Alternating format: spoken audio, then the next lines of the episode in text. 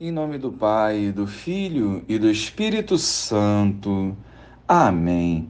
Bom dia, Jesus. Hoje queremos acolher a tua palavra em nossos corações e produzir frutos de vida eterna conforme a tua vontade. Ajuda-nos a vencer o pecado e nos santifique para melhor vos servir. Amém. Naquele tempo, disse Jesus a seus discípulos: Deixo-vos a paz, a minha paz vos dou. Mas não a dou como o mundo. Não se perturbe nem se intimide o vosso coração. Ouvistes que eu vos disse: Vou, mas voltarei a vós. Se me amasseis, ficareis alegres, porque vou para o Pai, pois o Pai é maior do que eu. Disse-vos isto agora, antes que aconteça, para que quando acontecer vós acrediteis. Já não falarei muito convosco, pois o chefe deste mundo vem.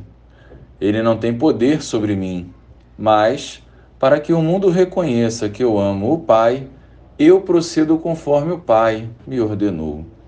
Louvado seja o nosso Senhor Jesus Cristo, para sempre seja louvado. Ao nos deixar a sua paz, Jesus quis nos conscientizar de que a paz que ele nos deixou não é medida pela falta de dificuldades, tampouco pela ausência de tribulações. Essa paz é fruto da comunhão com o Pai, que fará com que guardemos os nossos corações tranquilos e serenos, mesmo em meio às adversidades que surgirem. O mundo nos apresenta uma paz baseada na abundância de bens e no pecado. E o Senhor nos deixa claro que a sua paz é vivenciada a todo instante, inclusive em meio às dores e sofrimentos. A paz de Jesus afasta o medo e qualquer perturbação e dá lugar à coragem para vivermos plenamente a missão. A paz de Jesus entusiasma os seus discípulos e os encoraja a viver a santidade. Não existe outra fonte dessa paz verdadeira e eterna. Por isso devemos viver os mandamentos, buscar os sacramentos e cultivar uma vida de oração.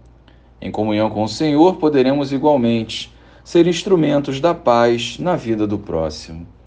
Glória ao Pai, ao Filho e ao Espírito Santo, como era no princípio, agora e sempre. Amém.